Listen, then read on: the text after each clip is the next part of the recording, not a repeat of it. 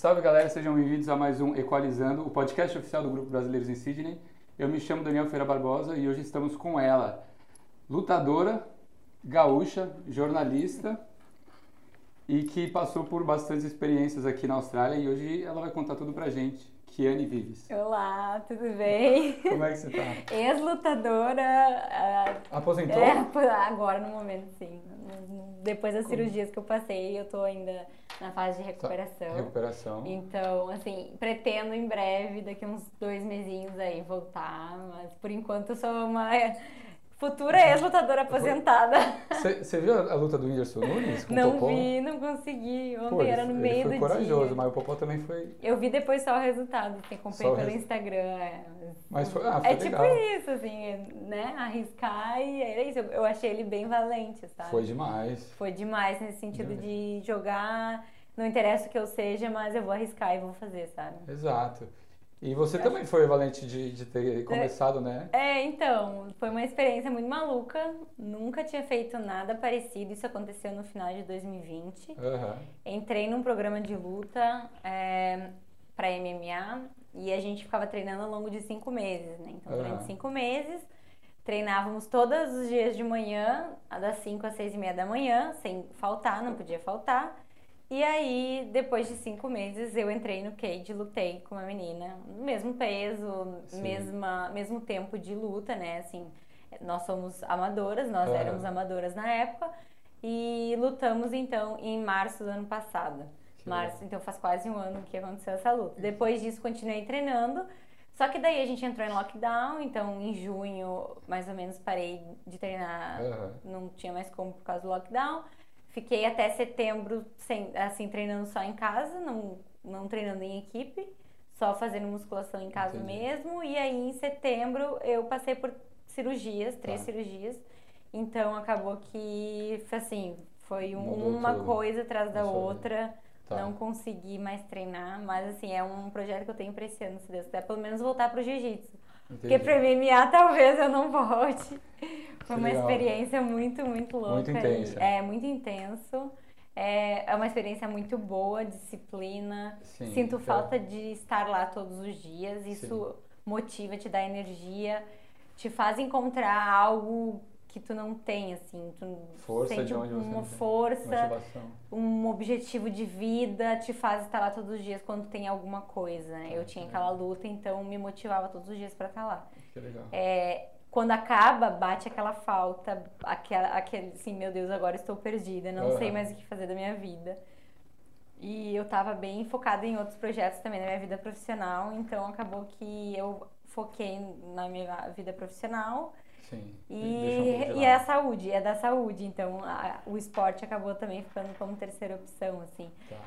É, é difícil tu controlar um pouco, assim, as áreas da tua vida, né? Então, relacionamento, sim, saúde, sim. profissão, e tu tem que ao mesmo tempo lidar com tudo de tudo um pouco, Ainda né? mais aqui, né? É, aqui na Austrália... É tudo mais intenso, tu... parece uma montanha-russa. Exato, e tu não tem um apoio da tua família sim. nada, né? Então, basicamente, é tu contigo mesmo. Sim. E tu tem que saber lidar com todas as áreas da tua vida. Então, Exato. tu tem que ser a pessoa que vai resolver teus problemas de relacionamento, é vai resolver tua saúde, tu que vai marcar médico, tu que vai nos Legal. lugares, tu que vai sair para treinar e se tu não for, é um problema teu.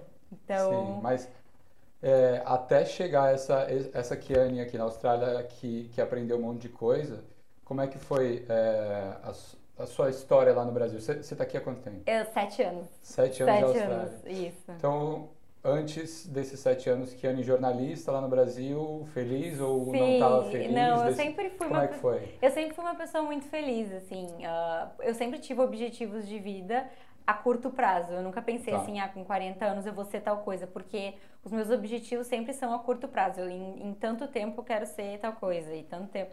Então eu sempre cumpri esses objetivos a, longo, a curto prazo. É, no Brasil, eu me formei uh, em 2015 e eu já trabalhava num jornal, que é a Zero Hora, que é um, um, a maior rede, assim, de- é a filial da, da Globo do Rio Grande do Sul. Aham. É, então eu trabalhava na Zero Hora havia três anos e no último ano eu me tornei repórter, uh, com o nome assinado, então eu ia para as reportagens. Sim.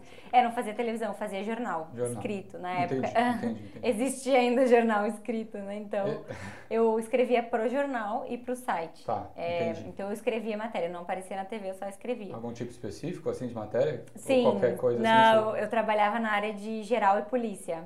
Tá.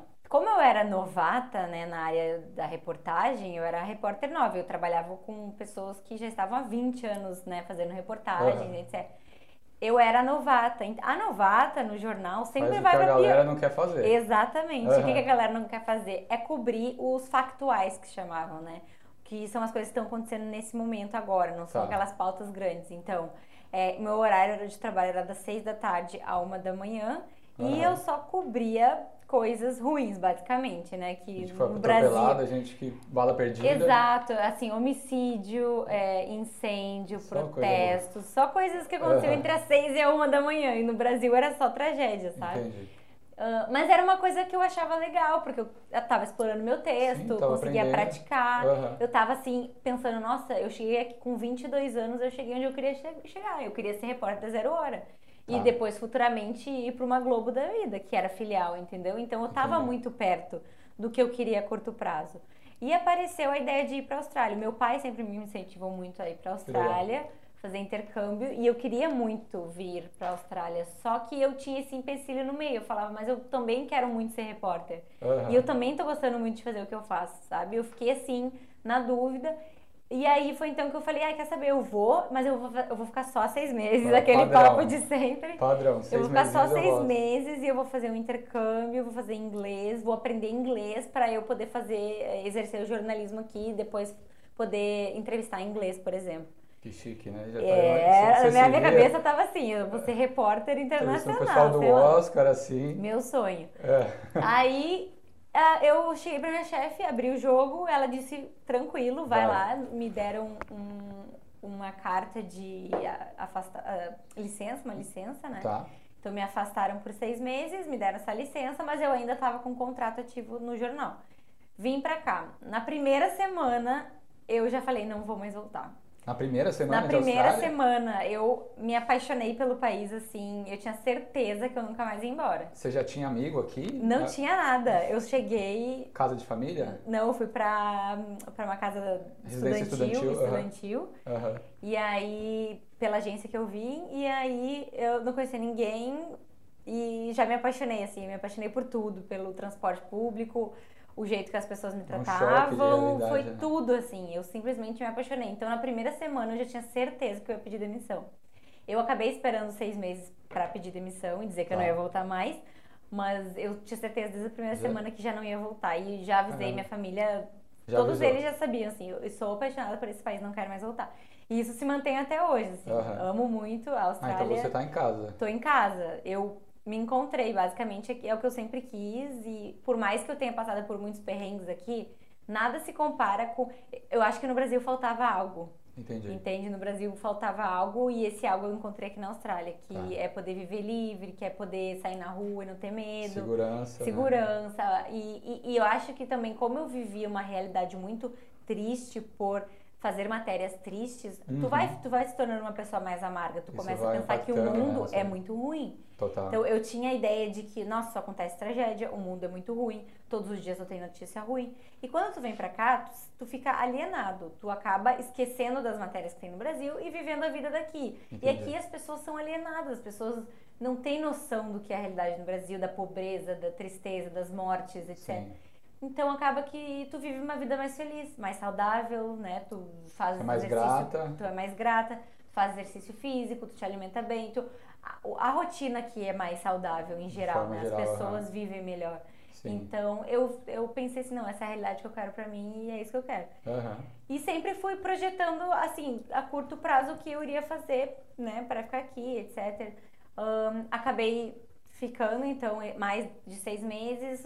Fiz o curso de VET na área de marketing. Uhum. Então fiz marketing e aí depois eu entrei direto para um uh, Master Business Administration, que é o MBA, MBA uhum. em Digital Management, que é uh, que gerenciamento digital. Onde é que você fez? Na Kaplan. Aqui? É, aqui, aqui do lado. Então, e, e aí foi a, onde que eu descobri assim, bom, eu não posso exercer a profissão de jornalismo aqui exatamente porque no, na TV, de, questão de inglês. idioma perfeito. Né? Exato, assim, o meu inglês é bom, Sim. mas eu não sou fluente, eu não, eu, eu não tenho, eu não, não nasci nativo, aqui, né? não sou Sim. nativa, eu não, não, nasci aqui, então uhum. é, não, não saberia ir para um jornal na TV falar sobre isso ou coisas assim.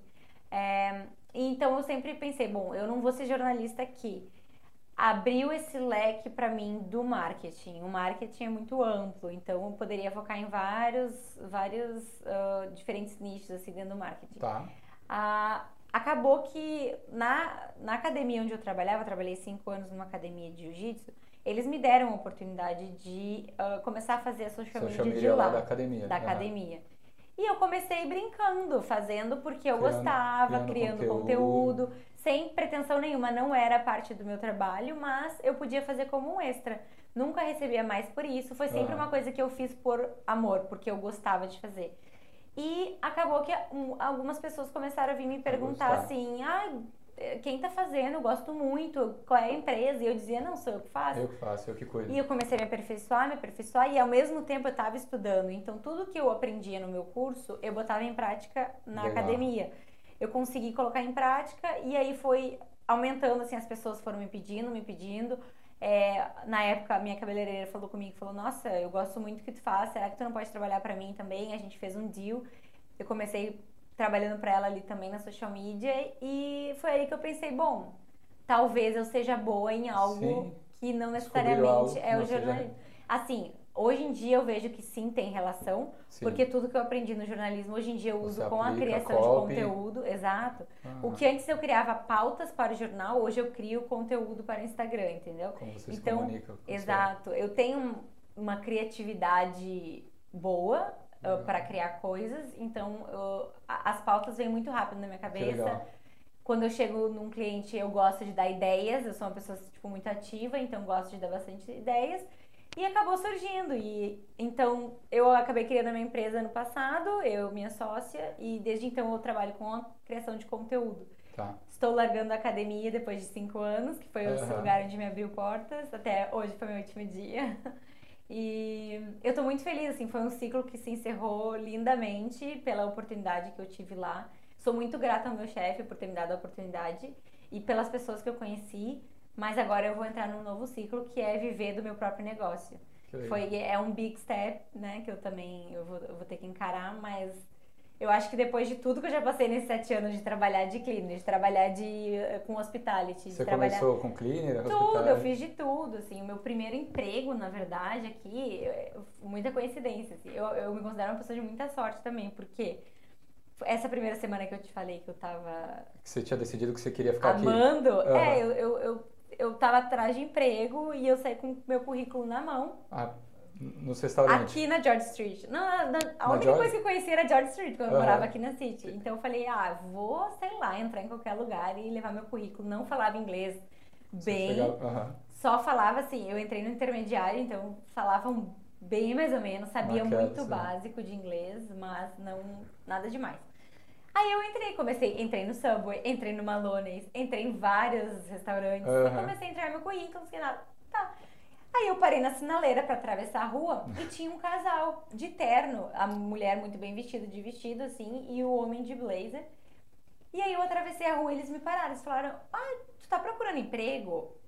Aí eu, eu falei, tô, eu tô com o currículo na mão, inclusive. Uhum. Aí falaram, ah, a gente viu que tu tá, né, assim, Entregando cara currículo. de quem tá procurando uhum. emprego. Uhum. e a gente tem um, um, um emprego pra te oferecer, se tu quiser ser promotor. A gente tem uma loja de skincare e a gente precisa que fique só lá na frente e tal, entregando uh, panfleto. Aqui na George, eu na lembro. George mano, eu lembro de você nessa loja que é, que é no Mentira. quarteirão do McDonald's, é, não é? É. Nossa, mas muito tempo atrás. Muito quando tempo não atrás. Tinha, não tinha um light rail ainda. Exato. Quando era Avenida Avenida. É, em 2015. Nossa, eu lembro de ter tido. Mas. Ah.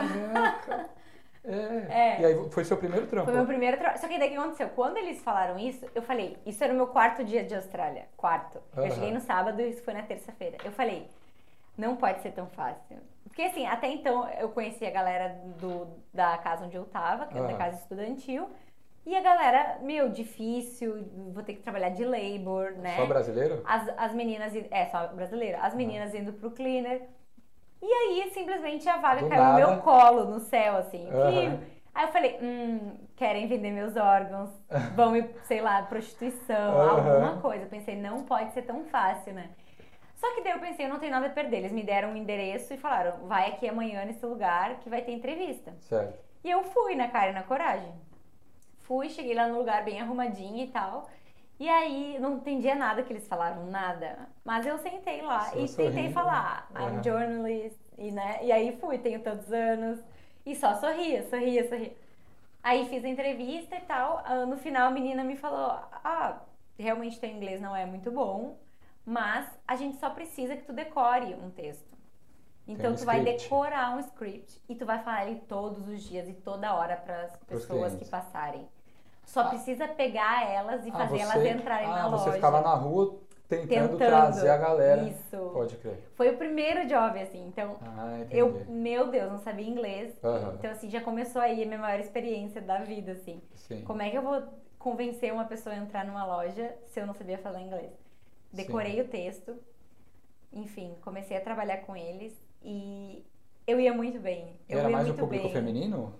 Era o público feminino, porque era um, era um creme super caro, assim, que era Entendi. pra skincare, sabe? Mas esse job de hostess é um job que a aparência conta muito. Muito. Tinha uns caras que vinham te avecar, alguma coisa assim. Ah, mas aqui em Sydney não muito, assim. Tinha pessoas que me paravam pra perguntar coisas Telefone, aleatórias. Instagram. Não, não, acho que aqui em Sydney eles não É, fazem o muito. pessoal respeita mais. É, mas assim, paravam às vezes. Ah, eu queria te perguntar não sei o quê, umas coisas aleatórias. Às Aham. vezes paravam uns junks, assim, sabe? Nossa, o pessoal tá bom, louco. tem. Ah, não, É. só o que mais tem é junk aqui, Exato, doidão, né? o Na pessoal George Street doidão. Então, assim, me paravam. Mas assim, porque eu tava sempre ali na- parada na frente da loja. Aham. E foi uma experiência incrível, assim, porque eu não sabia falar inglês, as pessoas me abordavam, eu não entendia o que elas falavam, e com sotaque Aussie. Você tinha que se virar? Só ria, e aí eu não entendia, e eu fazia as pessoas entrarem mesmo assim, porque elas pensavam, ai coitada, ela não tá entendendo o que eu tô falando.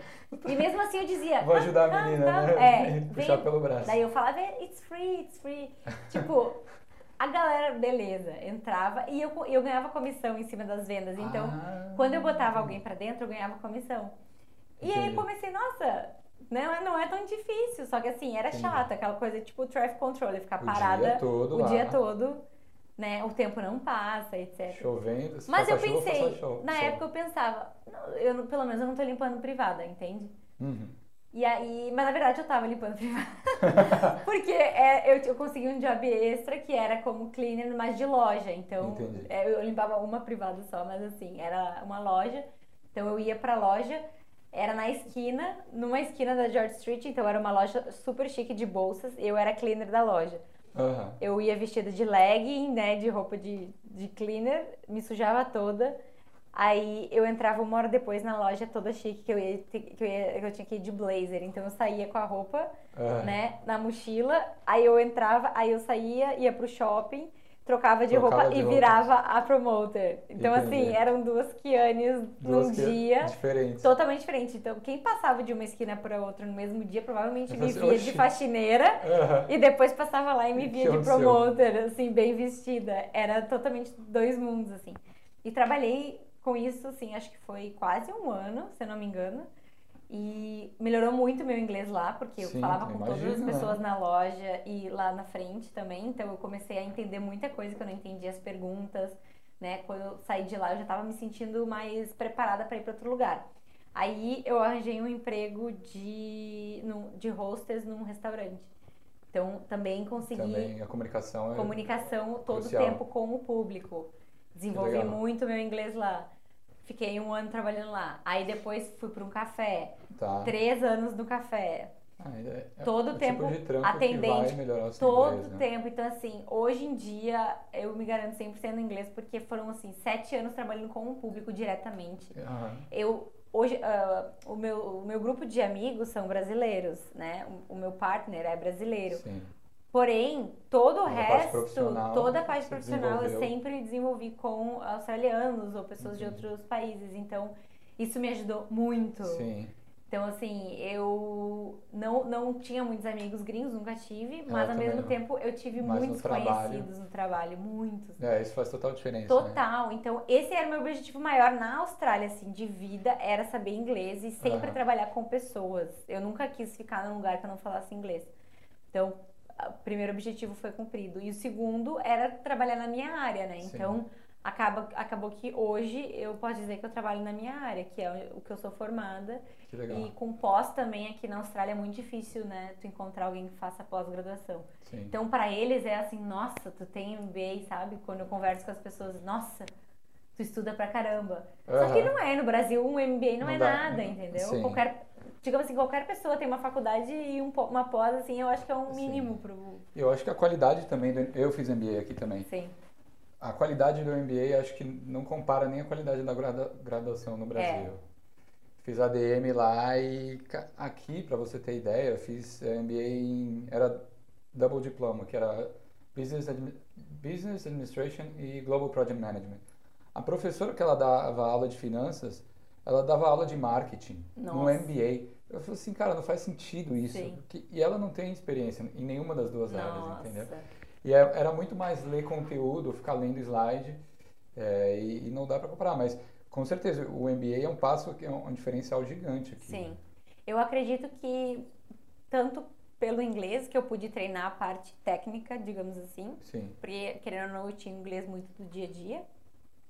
Eu não tinha a parte assim de saber como falar no trabalho ou a parte de marketing. sim. Então, ah, aumentou muito o meu vocabulário e também como eles veem isso no exterior. Eu Tá. também, eu concordo contigo, eu acho que é muito diferente do Brasil e que no Brasil é muito mais técnico, muito mais forte. Sim, Mas como eu vou explorar aqui, como eu vou trabalhar com isso aqui, eu acho que foi um must, sabe? Então, assim, me Sim, ajudou total, muito total. querendo ou não. E, e, e, foi um curso bom. Eu achei que poderia ser até desperdício de dinheiro, mas não. Eu Sim. realmente aprendi, sabe? Você era uma aluna aplicada? Era. É, fazia os assessments, Fazia entregava tudo, sempre fiz. é. Eu sempre fiz. assim, nunca... No VET até já, já tive assim, um que outro que eu comprei, por exemplo, da área de, de finanças que eu detesto. Aham. Mas no MBA eu fazia todos, porque eu realmente gostava. E eu Ah, aplicava é, na academia depois, sabe? também. Então eu tudo que eu fazia eu usava Era a teoria academia. e a prática. Exato, era é ao mesmo tempo. Que legal. E na verdade é uma coisa que eu também pensei que eu nunca ia conseguir. Porque eu trabalhava na época no café Tá. e na academia ao mesmo tempo. E eu paguei meu curso sozinha. E querendo ou não, eu nunca ganhei mais do que 22 a hora naquele momento. Entendi. Então, antes de começar o MBA, eu, eu falei para os meus pais: olha, eu preciso fazer isso para continuar na Austrália, mas eu não sei se eu vou ter condições de fazer isso. Tá. E eu consegui. Eu não pedi dinheiro emprestado. O meu pai falou: ah, se um dia Se tu precisar precisar, eu tô alguma aqui. coisa. E graças a Deus eu nunca pedi dinheiro para eles, nunca precisei. É, eu comecei a economizar seis meses antes. Então eu guardava de pouquinho em pouquinho. Eu não fazia nada assim que eu Deixava de- queria. Deixa, eu deixava de fazer a cabelo. mão do social. Total, eu abri a mão de fazer cabelo, de fazer unha, de todos a estética feminina Aham. eu deixei de lado por dois anos. É, eu deixei de lado, assim, eu, eu gastava muito pouco no mercado. Eu comia vegetais com massa, sei lá, Macarrão coisas, com macarrão com cenoura, sei lá, as coisas que eram muito baratas. Então você conseguia economizar bastante. Sim. E eu tinha dois empregos que eu trabalhava das seis da manhã café. do café até as duas da academia. tarde. Eu tinha um break das duas às quatro e entrava na academia às quatro até às nove. Todos os dias. E a aula? Aí a aula era só um dia de noite. Então Ah, eu conseguia. Você não Era o dia que eu não ia na academia. É. É, e aí o que acontece? No, eu, eu conseguia ir treinar, eu sempre gostei de treinar, então eu, eu ia das duas às três treinar. Treinava, andava com a mochila nas costas. Mas treinava a luta ou treinava não, eu puxa treinava peso? puxar peso. Tá. Ah, Naquele momento eu treinava Naquela época você ainda não É lutava. porque aí eu enlouqueci, assim. Eu, eu já sou uma pessoa que quer abraçar o mundo, mas eu, eu tinha dois trabalhos, full time. Aí eu treinava naquele meinho e eu ainda tinha aula e tinha assessment. Então, assim. Quando Era as muita pessoas. coisa, né? Muita coisa. Sim, mas eu quando as sei. pessoas me dizem, tu é louca porque tu fazia, eu digo, dá. Quando tu quer fazer, Você tu um consegue jeito. fazer, tu dá um jeito de fazer. E eu Sim. sempre consegui abraçar o mundo e fazer, assim. Eu dormia, chegava em casa nove e meia, dormia ali dez e meia pra acordar às cinco de novo. Então, assim, Entendi. eu ainda tinha um soninho de sete horas, seis horas e pouco. Consegui. Então você sempre Consegui. foi uma pessoa regrada, assim? Regrada de, de horas, Focada assim. no objetivo de pô, eu preciso guardar X em, em seis meses, então eu vou abrir mão disso. Sim. A minha rotina vai ser essa e ser disciplinada, né? Porque Sim. manter essa rotina é difícil. É difícil.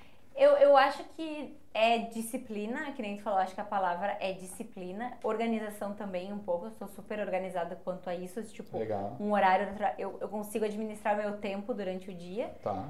E, e programação, tu conseguir te programar para saber, ó, daqui a tanto tempo eu preciso de tal, é, eu preciso de tanto tempo para fazer isso, eu Esse levo tanto tempo né? total. Então a minha cabeça é tipo o meme da Nazaré, assim, é aquele sempre calculando horário, assim, eu demoro e assim, eu nunca tive carro aqui, então eu demoro tanto tempo para ir desse lugar até esse lugar, 15 minutos. Daqui Entendi. até aqui mais 15 minutos. Então eu tenho 25 minutos para treinar, 25 minutos para tomar banho, sabe? Aham. Assim, sempre funcionou desse jeito. E sempre gostei de fazer muitas coisas. Aquele momento de assim, chegar fim de semana para relaxar, não existia. Eu não gostava de chegar e ficar deitada ou ficar pensando na vida. Então, fim de semana eu ia pra festa, eu via meus amigos, vida social, agitação. Então, assim, não parava, sabe? Eu, eu acho que eu fiquei muito tempo sem parar, sem parar. E até hoje eu não paro, tá? Eu não sou uma pessoa que gosta de sentar de boa, e ver assim. Netflix. Ah, o que que tu gosta de fazer? Esses dias eu tava consultando Tá uma bem ativa, terapeuta. Sim, eu tava na terapia e aí a minha naturopata falou pra mim: "O que que tu faz no teu tempo de tempo livre?" Aí eu falei: "Ah, eu gosto de correr, eu, eu vou pra praia dela não, no teu tempo livre". Daí eu Sabe aquele momento Não- assim, eu falei, não, mas o tempo que eu tô livre, eu tô fazendo exercício, ou eu tô na praia tomando sol, conversando com minhas amigas, Aham. ou eu tô jogando vôlei, ou cozinhando, qualquer coisa. Entendi. Dela tá, mas o momento que tu Tem um não tempo faz de ócio, nada, assim, é. não existe, entendeu? Não, Aham. não consigo parar. Então, isso é muito particular da 220. minha. É, 220, Aham. mas isso é muito da minha personalidade, assim. Eu tenho amigas que são muito boas também em outras coisas, mas aí não preferem ter o tempo pra dormir, Pra pra, descansar. E é super normal também, tá tudo bem. Eu acho que cada pessoa Sim. tem um jeito de É agir. que você tá tão acostumada com essa rotina, essa Sim. vida, que pra você é natural. Pra mim é normal. Então, assim, Aham. quando eu fui pro hospital agora no passado, foi o pior momento, assim, da minha vida, porque eu tava no ócio. E mesmo assim, eu tava procurando Coisas trabalhar. É, eu tava trabalhando online, porque eu trabalho online. Então, Aham. a minha parte me dizia, não, não quero tu trabalhando, tu tem que te recuperar, etc. E eu mesmo assim ia lá e, não, mas eu vou dar uma ajudinha aqui, porque eu precisava ter alguma coisa pra ocupar minha cabeça. Entendi. Então, esse período que eu fiquei no hospital foi assim, a- o pior momento, digamos, na Austrália inteira, porque eu fiquei realmente ali, Na cama. Presa. né? É, numa entendeu? cama. Não podia fazer exercício, e depois eu fiquei em casa deitada numa cama, não podia fazer nada.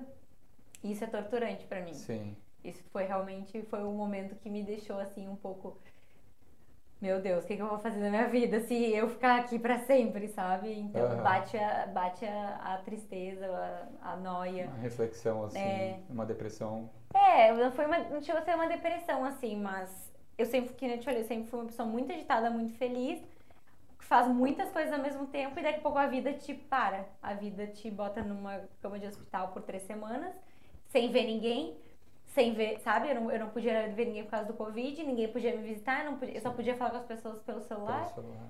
E pra mim isso foi muito triste. Me, me tirar da, da sociedade é o que mais me faz sofrer, sabe? Eu gosto muito de pessoas Aham. conversar com pessoas, etc.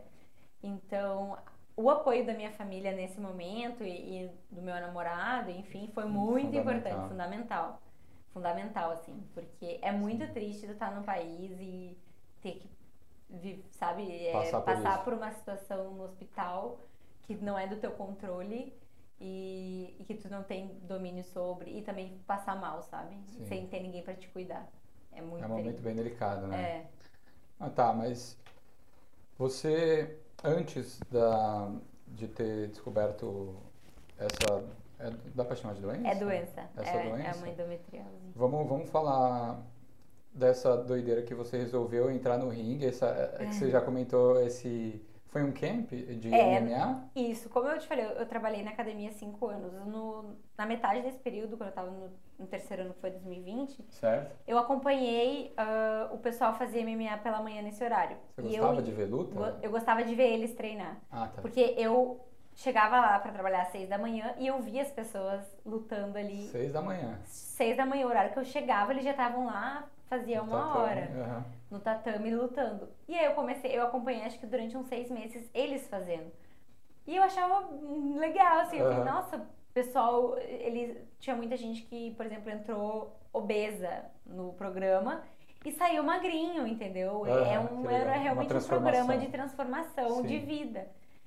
E eu falei, ah, comecei a acompanhar, acompanhar, e eu falei, ah, por que não? Eu entro às seis, o que, que vai ser mais pra mim uma horinha? Uma horinha. Nada. Tipo, eu só vou ter uma hora menos de sono, vou tentar, vou, vou tentar. Só Aham. que eu não sabia até então a seriedade que era, o, o- tudo que eu ia passar intensidade, né, com a do- do- intensidade. do eu- treinamento. Exato. Então, assim, eu via só de fora o pessoal lá se batendo, beleza. Agora, quando tu tá lá apanhando, é outra coisa, né? é outra coisa. Mexe muito com o mental. E mexeu muito com o meu Psicológico, né? na- no Eu treinamento. imagino. É, é um campo de guerra, assim. Tu ia. É, no começo era mais a questão física mesmo, então a gente fazia treinamento pro corpo. Aham. Como eu era uma das mais magras lá, digamos, do, do treinamento do programa, tinha Certo. 60 pessoas, Homens e mulheres. homens e mulheres. E eu era a menor. Então, pra mim, não foi difícil a parte física, porque Tá. eu já tava, Já tava vindo acostumada. treinar, etc. Uhum. Tinha pessoas que nunca fizeram nada antes na vida, nunca treinaram e também entraram, então- entendeu? Exato, então assim, a primeira parte do programa foi muito tranquila. Quando chegou na virada do ano lá por janeiro, foi começou o camp que eles chamam, Aham. Fighting Camp, que aí tu começa a Que aí realmente a galera lutar, sai na mão mesmo. sai na mão com outras pessoas. A primeira vez que eu tomei um soco foi de um cara, né? Foi, foi de um homem que a gente tava treinando Eu com tava ele. vendo que você contou lá no sei lá, né? Isso. Então, assim, a gente sempre faz treinos, assim, homens e Mistos. mulheres Aham. mistos. Só que o cara já treinava há muito tempo, etc. Acabei tomando só aquilo que eu sempre falo e Sem esperar, não tava nem esperando. ah, não tá, tu tá ali treinando, tu tenta te defender, mas. eh, Mas na cara ou no- cara. no corpo? Não, Ah, foi tá. na cara. Eita. É muito. eh, Eu, eu já contei isso, mas assim, é, é Surpresa. muito frustrante tu apanhar de alguém. Mas aí tu apanhar de um homem pra mim foi mais ainda, sabe? Eu fiquei assim, meu Deus. Eu fui ensinada a vida toda que apanhar de homem é errado, Homem óbvio. Não pode bater em mulher. Que homem não bate mulher, e aí agora estou aqui fazendo o quê? Apanhando por livre e espontânea vontade de um homem, entende? Que eu quero. né? Porque eu quero estar aqui, porque eu quis estar aqui. É. E na hora também tu passa milhão de coisas, tu não consegue te defender, é uma sensação muito ruim. Sim. Desabei no choro, saí correndo e tal. Aí meu coach veio falar comigo depois. Falou, meu, tu tá aqui pra isso. Sim, Na, na boa, passar. assim. É, Sim. todo mundo que tá aqui sai, sai e chora. A questão é que tu é corajosa o suficiente pra chorar na frente de todo mundo. Aham. Pode ter certeza que todo mundo aqui chora no banheiro quando chega em casa, entendeu? Aham. Só que todo mundo, todo mundo que tá aqui tá chorando também. A questão é que tu é mais sensível de chorar na frente das Você das pessoas. demonstrou. assim, Eu, eu demonstro mais, e acabei que eu chorei lá e tal. sim. Mas depois desse dia, realmente, ele falou, tu vai voltar mais forte. Voltei no outro dia, eu falei, quer saber? O pior já passei, que foi tomar um soco na cara. O que mais Sim. vai acontecer agora? Nada. Tomar um soco na barriga e na cara é a mesma coisa, né? Então, assim. Daí eu comecei a me soltar mais. Fui tomando, aprendendo a tomar, Sim, tomar e foi. revidar, revidar. Quanto mais eu tomava, mais eu revidava. Então, tu vai Sim. aprendendo. É, você aprende a, apanhar, a bater e apanhar Tu, também, bater, né? tu aprende a bater e tu aprende a apanhar. E tu aprende a ser forte, a ser resistente. Tipo assim, não é esse soco que, ó, que nem eu fiz no primeiro dia. Largar, sair correndo e chorar. Aham. Isso não aconteceu nos, nos dias seguintes, entendeu? Então até o dia da luta, eu tava super bem, super confiante. Mas você sabia que ia lutar quando você se inscreveu nesse Sabia, camping? sabia. Desde o primeiro dia eles falam, vocês, Ah, vão, é? vocês vão passar Ah, por é um a prova de treinamento. É a fogo, prova assim. de fogo. Ah, Vocês vão passar por um treinamento Pra lutar no ringue vocês, depois. Isso. E aí, durante o treinamento, tanto que isso é uma coisa que eles falam quando estão lá te torturando, Ah, digamos assim. Aham. Tu tá lá treinando e eles te dizem, vai desistir? E quando tu for no ringue, tu vai desistir? Vai estar todo mundo te olhando, tu vai Fica desistir? metendo esse, psicológico. né? Psicológico. O programa é muito mais psicológico do que físico, entendeu? Aham. Porque a parte física pra mim foi muito tranquila. Tu treinar todos os dias, claro que é dolorido. Sim, Mas exige muito. do Exige físico. muito do seu corpo, mas o psicológico mental, é né? horrível. Aham. Eu- por isso que eu falo aqui, tu falou do- da luta do Whindersson com o Popó. Eu tenho certeza que ele passou por um treinamento psicológico também, Total. porque não é fácil, sabe? Sim. É, um monte de gente te assistindo. E se eu desistir? E Uhum. se eu tomar um soco nos primeiros 10 segundos e apagar? Que vergonha, que humilhação, Fica entende? Um monte de coisa assim é, na mais, cabeça. é mais uma luta contigo mesmo do que uma luta contra o adversário. Sim. E, e foi isso que aconteceu durante cinco meses. Fiquei treinando pra caramba. O meu coach achava que eu não ia conseguir fazer a Terminar. luta. Ah, tá. Porque eles podem dizer se tu tá apto ou não no final, entendeu? Ah, teve gente que não, falou que não. Teve gente que não foi apta porque não tá em condições de lutar, porque também tu não faz nada, daí em cinco meses tu tem que aprender, às vezes tu não aprende, entendeu? Uhum. E por um triz, assim, eu não fui porque eu realmente não sou muito boa, eu, eu consegui fazer o básico, Sim. é, mas aí eu consegui entrar e aí ele, ele me aprovou pra lutar, mas assim, foi porque no final eu dei um gás muito absurdo, Entendi. eu treinava três vezes por dia, Três vezes por três dia. vezes por dia pra poder aprender, porque aí eu falei, não, eu, já que eu cheguei até aqui, agora eu vou lutar. E aí Nessa eu época você só tava trampando na academia. na, só na academia. tinha- tinha não, aí eu já o tinha café. largado o café. Tá. Só na academia, então eu passava o dia inteiro na academia, tipo, eu Eu treinava, trabalhava, treinava, trabalhava, treinava, treinava. isso. Entendi. Exatamente, tipo, eu trabalhar, eu, eu treinava tipo das 5 às 6 e meia da manhã, trabalhava das 6 às 9, aí treinava das 9 às 11, daí trabalhava das 11 às 2 e de noite também. Então, assim, E a alimentação também, regradinha. regradinha, assim, comia bastante ovo, eu comia bastante, né? Então, tipo, Tem uma tomava- dieta que eles passam. Ah, eles passam pra te comer bem, assim, não vou dizer dieta, assim, mas assim, te incentiva a comer bastante ovo, carboidrato branco, ovo, Tá. batata, essas coisas assim, é, arroz, etc.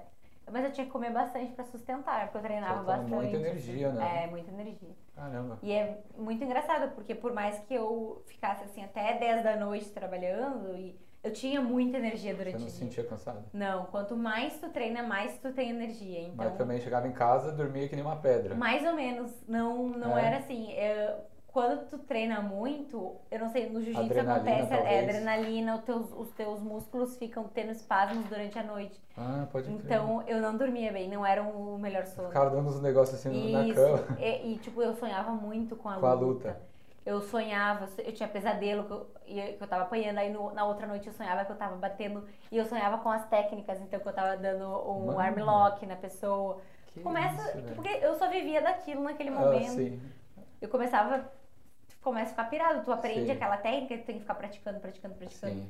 Então eu ficava com aquela técnica na cabeça, na cabeça, e aí de noite eu sonhava. É, por isso que eu falo, é muito psicológico, sabe? Aham. Eu ficava com aquilo, aquilo na cabeça, aquilo na cabeça. Então, até, até o dia da minha luta foi assim. Depois Tá. eu falei, eu tenho que dar uma relaxada, não tem. porque isso realmente pode. Eu não tenho condições de segurar isso por muito tempo, sabe? Entendi. E, e por isso que eu digo, eu me considero uma pessoa super forte. E não é qualquer pessoa que faria isso, Que aguentaria sabe? Não. total. É. É total loucura, sabe? Foi Não, uma coisa que pra minha vida foi Foram maravilhoso. Cinco meses ou seis Cinco meses? meses. Cinco meses. E aí tinha algum foco, treinamento, por exemplo, trocação, soco, chute, é, gil, chão, Tudo. finalização? O MMA, ele é uma mistura de Muay Thai com Jiu-Jitsu. Aham. Então, e, e outras artes marciais, mas mais Muay Thai e Jiu-Jitsu. Então, Tá. o foco era soco, é, chute nas canelas, a gente usava caneleira também, então Aham. eu varia chute nas canelas e nas pernas. Então, Tá. um chute lateral aqui nas, nas pernas. E Jiu-Jitsu, que daí vai pro chão. Então, a Entendi. gente aprendia takedowns, é, as técnicas para finalização, para submissão do Jiu-Jitsu Tá. também. É, os técnicos sempre falavam, né, mais ou menos, o- vocês ou vocês vão finalizar a pessoa batendo nela, no, né, soco, chute até a pessoa tomar um, um nocaute, Nocaute, tá. ou vocês vão finalizar ah, com jiu-jitsu, que daí é finalização, né? Então, assim, é uma submissão mesmo. Então, a gente treinava as duas coisas. Tá, e qual que Então, você curtia mais? Você tinha alguma Totalmente jiu-jitsu. É. A minha ideia desde o Por começo causa do Vitinho, vocês já estavam namorando nessa Ah, época? sim, a gente já tava namorando, mas a gente não treinava junto, assim. A gente, É verdade, ele era de é, de- ele era academia, de né? academia. Pode crer. E... Mas não, eu gostava do jiu-jitsu porque eu acho mais legal Tá. a parte de técnica, de aprender, porque é muito mais. Não interessa o peso da pessoa, não interessa a altura. Se tu sabe a técnica, tu sabe, entendeu? Sim. Então eu pensava, não, eu sou mais forte no jiu-jitsu, eu vou tentar derrubar a menina pro chão e vou pro chão. Porque eu não era muito boa em soco, entendeu? Eu não tinha muita força no soco. E eu Tá. sabia que o meu soco não era bom o suficiente pra derrubar alguém. Então eu falei, eu vou pro, eu vou pro chão, essa é a minha ideia. A a minha ideia. Então eu sonhava muito que eu tava fazendo isso e isso e aquilo. No dia da luta é muito diferente. É diferente. Adrenalina lá em cima, é, a sensação é muito louca, parece Você colocou um um aplique filme. no cabelo, né? Botei. É, é aplique verde, pô, Verde. ficou top. Então, assim, é, no dia da luta, é, parece que tu tá num filme, assim. Eu não escutava ninguém à minha volta. Eu Aham. escutava só os coaches falando comigo, assim, a voz deles. Eu não ouvia ninguém. Caramba. E era, é que nem um Tava filme, assim. submersa ali. Tudo em câmera lenta. Parece aqueles filmes realmente de luta que eles fazem tudo em câmera lenta. Da pessoa dando soco, de tu mexendo. É assim que tu se sente lá dentro, assim. Era tudo muito devagar.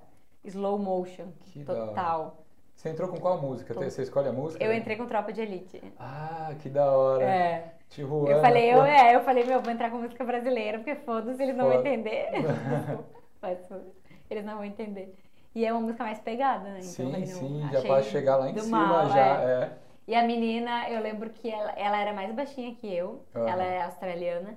E ela entrou com uma música assim de um filme tipo Let It Go, alguma coisa assim. Nossa, a- eu lembro que a galera ficou meio assim, que porra é Ah, essa? é que essa fazer mina- carinho. Ah, é. É, foi super lentinha a música Delicada. dela. aham. E, mas enfim, o que aconteceu lá na luta, né? É, é muito louco isso da tontura, então eu fiquei muito tonta já nos primeiros minutos. É. Antes eu era acostumava assim a treinar durante uma hora. E nesse momento, na luta, dois minutos parece uma eternidade, assim, a minha respiração já não era mais a mesma. Ah, Eu fiquei muito tonta e a menina também estava muito tonta. A gente estava muito parelhas, assim. aham. É, mas ela realmente, ela tava com mais gás do que eu. Eu, eu não esperava que o meu gás fosse acabar tão rápido. Mas foi uma luta super fair, foi pro, até o final do segundo round. Eram, então foram três rounds de três minutos. A gente foi até mais ou menos quase seis minutos juntas. Uhum. É, então foi, ela me pegou na guilhotina, eu consegui sair, eu botei ela pro chão, dei takedown, subi, montei, daí ela veio, subiu em mim, enfim.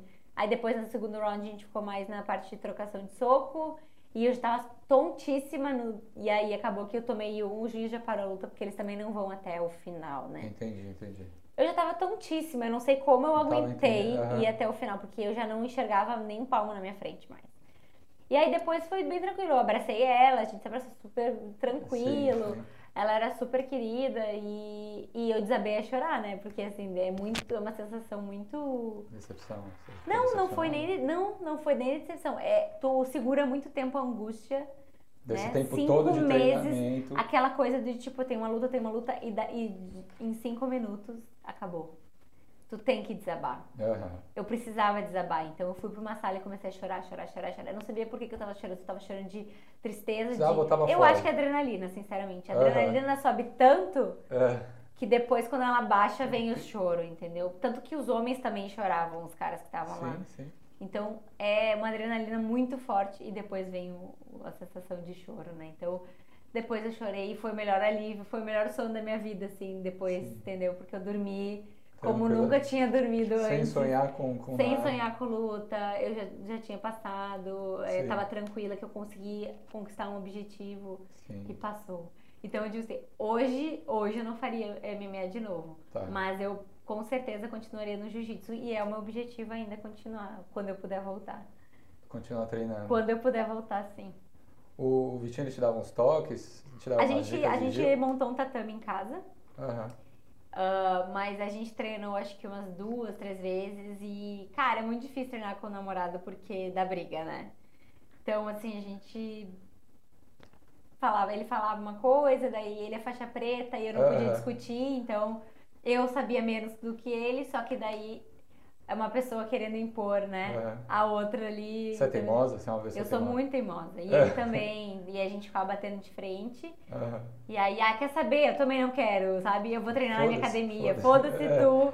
E ele, ah, então também eu não vou te ajudar porque tu não é humilde o suficiente. Eu falei, não é. Ah, enfim. Acabamos brigando. Mas, Não, quer saber? Vamos continuar como namorados e o jiu-jitsu, cada um com o seu. Sim. Então, assim, né? ele me deu uns toques, mas foi bem no começo, a gente acabou brigando. Aí a gente resolveu, melhor não. E isso, na verdade, é uma coisa que todo jiu-jiteiro, assim, né? Eles falam, depois eu fui conversar com os meus amigos. É, eu realmente não treino com a minha namorada, sempre Ah, dá é? briga. É, então, assim, porque um quer... Quer opinar, sufo- quer ficar- Um quer esgoelar o outro ali, entendeu? Então, assim, melhor não. E vocês estão juntos há três anos, Três você falou? anos. Hoje vocês moram juntos aonde? A gente mora no East Gardens, perto de Marubra. Ah, perto de Marubra. Isso. O... Você... Morar junto com é, com o seu namorado te ajudou de alguma forma ou é, piorou o relacionamento? Como é que é? Porque- Ah, eu acho que eu fiquei um período assim, um pouco distante em casa. Tá. Foi um período que eu não conseguia dar atenção a ele o tanto que eu deveria. porque eu tava sempre na academia, Tava sempre porque eu tava busy. sempre treinando, então eu Sim. chegava em casa morta. É, fim de semana eu queria descansar e ele tava com energia, ele queria sair, porque a gente sempre foi super ativo de sair, Aham. de, de ver nossos amigos. E eu nunca queria ir, porque eu tava sempre cansada no fim de semana, esgotada.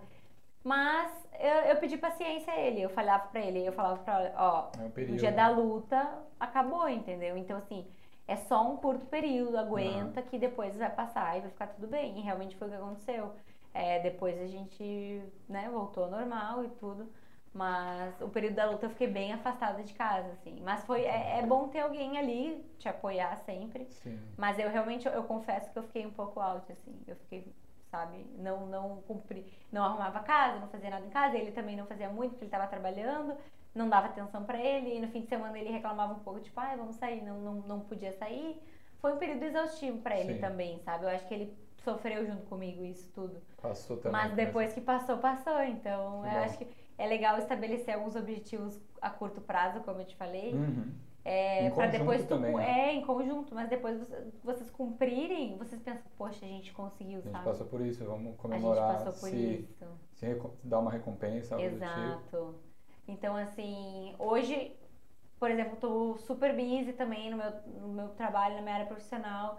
E eu falo pra ele, vai ser só um período de tempo, porque eu tô organizando as coisas. Daqui a um pouco, né, eu vou ter uma empresa maior com mais funcionários, vai aliviar pra mim. Então é tudo Sim. questão de etapas mesmo, sabe? Que legal. Mas mal sabia você que esse não seria o maior desafio que você passou aqui na Austrália, né? Não. E aí depois da Uhum. luta, quando, quanto tempo deu da luta até você descobrir que estava com endometriose? Então, tudo Como é que aconteceu. começou foi isso? o ano. Foi uma dor? Foi um ano mórbido, assim, né? Digamos assim. Isso foi ano passado, não foi foi? no passado, 2021. 2021. Ah, no primeiro trimestre foi a luta, então eu Tá. lutei em março. É, de abril até junho foi ele um período que eu treinei um pouco, continuei fazendo jiu-jitsu, mas eu já- já estava mais relaxada. É, de junho a setembro foi lockdown, eu fiquei só treinando em casa.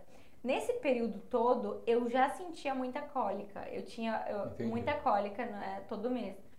Só que eu achava que era normal. E eu tava treinando você muito, então eu não dava era- bola. Tá. E, e ter uma alimentação boa e exercício físico ajuda. Então acabava que eu não percebia. Entendi. Eu tinha muita cólica, mas eu, ah, tá de boa, tô treinando exercício físico, não sentia tanto. Tá. É, quando foi lá por junho, eu comecei a sentir muita, muita, muita cólica, assim, no, no sentido de eu desmaiei no banheiro porque eu tava com muita cólica. Sério? Passei mal total, assim, baixou minha pressão, tava gritei. trampo? Não, eu tava no, no banheiro de casa. Aham. E aí comecei a gritar pelo Vitor, desmaiei e eu falei, tá, tem alguma coisa errada. Porque tu desmaiar por causa de, De uma dor? menstruação não é normal, né? Nossa, Até, aham. até então. Aí eu fui procurar um médico e a médica me disse, olha, pelos sintomas que tu tá me dizendo, eu acredito que tu tem endometriose. Mas Certo. faz exame pra ver. Ah, marquei, consegui marcar o exame pro mês seguinte e fui. Quando Nossa, eu fui no um mês? exame, um mês. Caramba. Ou mais até, porque eu tava assim, ah, tá, vou fazer. O exame era 700 dólares. Mano. Aí eu falei, ah, eu não vou gastar agora. Aquela coisa de tu não querer dar atenção pra tua saúde. Daí eu falei, ah, 700 dólares mês que vem. Aham. Quando eu fiz o exame, a, as médicas lá já me falaram, olha, apareceu aqui, tá com um monte de foco de endometriose no teu, no, nos teus ovários Aham. e no teu intestino. Tu vai ter que fazer uma cirurgia. Aí eu falei, tá, beleza, Como é tem que que fazer, tem que fazer. Eu sabia que várias amigas minhas já tinham feito. E elas falaram, não, é muito tranquila a cirurgia. Tu, tu sai no, num dia, no, dois Tá dias no máximo. É, é bem rapidinho, não Entendi. fica com nada, já tá super bem, é só fica com alguns furinhos na barriga que depois fecham e saem. É a cirurgia de laparoscopia. E muito tranquilo. E assim, eu falei com umas três, quatro meninas que tinham passado pela mesma coisa e tinha sido muito tranquilo. E a minha cabeça estava super tranquila também. Eu falei, vai dar tudo certo, beleza. Fui procurar um cirurgião. Quando eu cheguei no cirurgião, ele falou pra mim: Olha, o teu caso eu não consigo pegar, porque é Tá um pouco mais avançado. grave. É, Ah. mais grave do que eu pensava. Tá muito avançado e tu- eu vou te indicar para outro médico, que é mais especialista do que eu. Aham. Aí eu, naquele momento, já fiquei um pouco assim, Já nossa, pro médico negar, Porra. né? Aí o médico falou assim, não, ah, eu vou te passar por um amigo meu com urgência. E no outro dia o cara já me atendeu, o médico, o outro médico. Certo. E ele já disse, olha, eu analisei aqui teus exames, etc, tu vai ter que operar semana que vem. Nossa. E eu vou precisar de um outro colega que é o colorectal, que eles falam, que é vai operar o teu, te- o teu intestino, porque eu não sou apta a operar intestino, só a parte ginecológica. E eu Entendi. falei, beleza. Aí os dois marcaram pra semana seguinte, isso foi numa terça, a minha cirurgia foi marcada pra terça seguinte. Qual dia que foi? É, terça seguinte? Foi setembro? 21 de setembro, 21 de a setembro. primeira cirurgia. Ah, eu fiz a cirurgia, eu tava super tranquila, levando na. Não, eles vão fazer o que tem que fazer. Eu já sabia o risco de eu tirar o meu, meu ovário e a Uhum. minha trompa. E até então tava tudo bem também. Tá. Aí ele fez a cirurgia, eu acordei da anestesia geral, o médico me disse, olha, a tua cirurgia foi bem delicada, durou sete horas, era pra ter durado quatro, Aham. durou sete horas, é, a gente fez o que a gente pôde, mas a gente teve que tirar um pedaço do teu intestino e teve que tirar um ovário e uma trompa tua. Aham. Mas tu ainda pode engravidar porque tu ainda tem outro, né? Tá. Tem mais um de cada lado. Uhum. É, aí eu falei, ah, tranquilo, doutor, quando eu posso sair do hospital? Ele falou, ah, três dias pra te sair do hospital. Como pegou intestino, tu vai ter que ficar mais- um pouco mais tempo aqui. Certo. Tranquilo. Tranquilo, eu já tava né, lá conversando, falando, fiquei bem. Em, três dias, chegou na sexta-feira, isso foi na terça. Na sexta-feira, o, o médico falou, se tu estiver bem, amanhã tu vai pra casa. E eu falei, ótimo. Aham. É, na sexta noite eu comecei a passar muito mal. Vomitar, vomitar, vomitar, vomitar e febre, febre. E aí eles não fizeram absolutamente nada, me deram Panadol e morfina, eh, morfina durante é ridículo, dois né? dias. Eu fiquei sábado e domingo inteiro Sim. com muita dor na barriga. Eu sentia muita dor e eles diziam: "Ah, não, mas é normal, porque tem gás, a gente botou gás é, para laparoscopia". Aham. Então é normal sentir isso. Ah. E eu falava com as minhas amigas que já tinham feito, falava, eu tô com muita dor. E elas falavam, ai que estranho, porque já passou, né? A cirurgia foi terça, já é, já é sábado, e eu tava com muita dor. Não fizeram nada no sábado, não fizeram nada no domingo. Na segunda-feira eles fizeram um exame e viram que tinha um furo no meu intestino, que eles tinham deixado. Mano, como assim? Assim, eles cortaram uma parte do meu intestino e costuraram. Não ah. Não costuraram direito, e aí tudo que eu comi vazou Nossa. pro resto do meu corpo, entendeu? Então o que que tá acontecendo? A minha, a minha barriga tava grande porque eh, tava vazando Porque tava aberta. Tava... fluido, Nossa. basicamente merda. Caralho. Em vez de descer, subiu pro meu corpo e tava na minha barriga, entendeu? Então eu sentia muita dor. Quando eles viram isso, né, no, no, no scan, ele, a, a enfermeira voltou e me falou, olha, é, tem uma notícia boa e uma ruim. A boa é que a gente descobriu o motivo da tua dor. Ah, e a ruim que- é que a gente vai ter que te abrir. Mano do céu. Só que naquela, naquela altura do campeonato, eu já tava tão, com tanta dor que eu falei, tá, faz tá. o que tu quiser. Aham. só me leva. Eu não tava nem não, não, não pensei que eu corria risco de vida. De vida, Não né? pensei em nada, eu só pensei assim, ah, tá, então é, vai tirar como? Vai sugar? Vai abrir? Abre e faz o que tem que fazer. Aham. Porque eu, eu quero voltar à vida, entendeu? Aham. E aí me levaram. Quando eu acordei, eu acordei da segunda, então, fazia uma semana que eu tinha feito a primeira, eu acordei da segunda anestesia, Sim. toda entubada. Eu tava na UTI, então me levaram pra UTI. Eu tava com um cano que ia da- do meu nariz até a minha garganta e passava pelo estômago, então, tipo, Aham. o es- do, do estômago até o meu nariz. Aham. Então eu não conseguia engolir saliva, eu não conseguia comer nada porque Nossa, tava que trancado. Eu tava com vários canos presos assim no, no meu corpo. Eles ab- me abriram e botaram. Um cano saía sangue, o outro cano saía gordura, Nossa. o outro cano saía xixi, o outro cano não sei. E me deixaram com a bolsa de colostomia. Então, eu- a cirurgia que eu passei, a segunda cirurgia, foi uma ileostomia, que é botar o intestino pra fora Aham.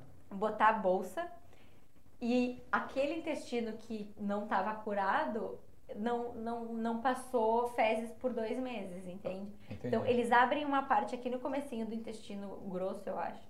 É, botam a bolsa para que essa outra parte do intestino se cure enquanto né, tem que se curar, o tempo Entendi. que tem que se curar. É, eu fiquei dois meses usando Aqui, essa sabe o que eu ia bolsa. falar? Você puxar um pouquinho aqui o microfone. Ah, claro. Tá, tá indo, né? É. Beleza. Então, o que aconteceu? É, essa, essa bolsa de colostomia, ela, ela fica aqui... No Brasil, eles ficam mais ou menos com seis meses, né? Dependendo da, da gravidade que a pessoa... Se for um câncer, não sei quanto tempo. Aham. É, no meu caso, o médico disse oito semanas ficar com a bolsa de colostomia, para dar o tempo de se curar uh, o teu intestino. Então, quando eu acordei, eu ainda estava com essa bolsa, eu estava com o meu intestino para fora, sem entender nada do que estava acontecendo. E sob, sob, o efeito de anestesia, assim. Uhum, toda não, dopada. Mas eu fiquei acordada, eu ficava muito tempo acordada, eu não, não conseguia dormir, assim. E eu não podia comer, não podia beber, eu só ficava na UTI, estava sem meu celular, eu fiquei lá sozinha naquela madrugada, uhum. pensando o que está acontecendo, o que, que aconteceu, o que, que, vai ser, uhum. eu não sei, eu não sentia nada, mas eu estava assim, meu Deus, o que está acontecendo?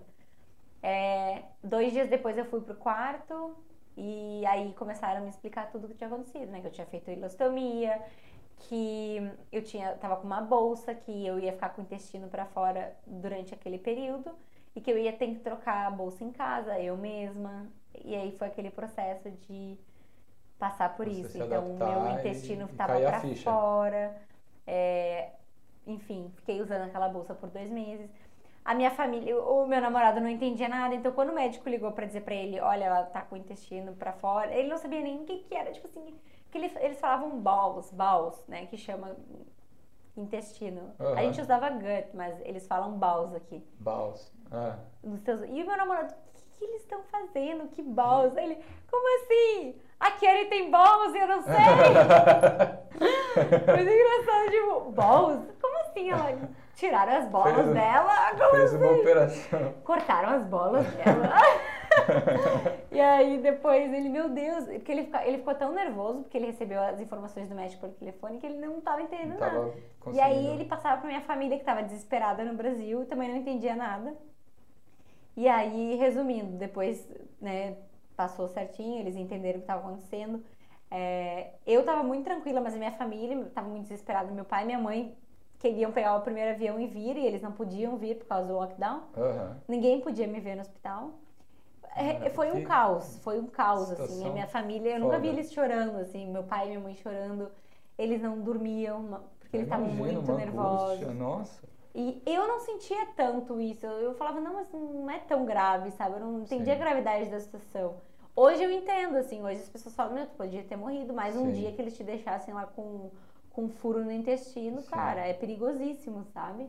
E, mas isso foi por um erro médico foi deles. Foi por um erro médico. Eles assumiram isso de alguma hum, forma? É, custearam essa segunda. Nada.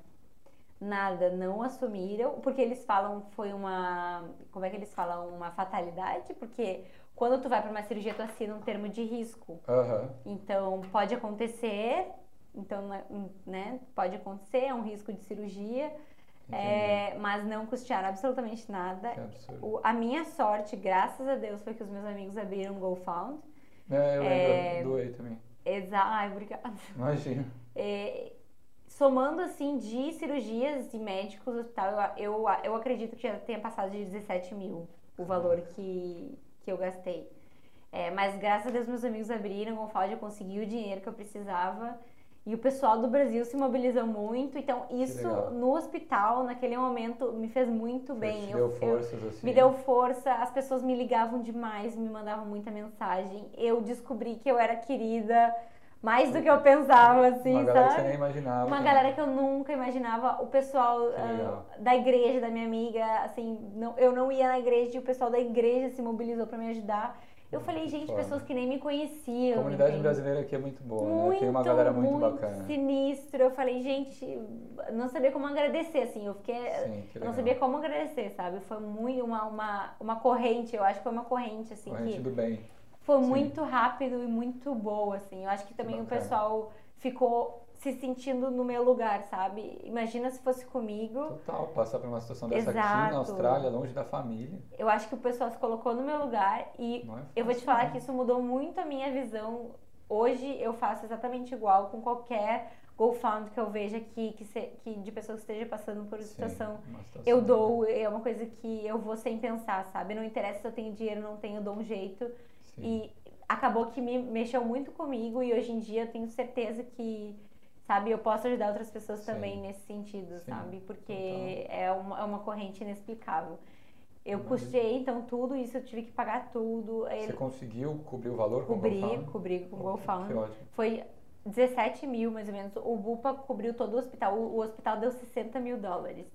Só que o Bupa cobre o hospital, então graças a Deus. Mas Quantos dias foram no total? Você falou três semanas? três semanas.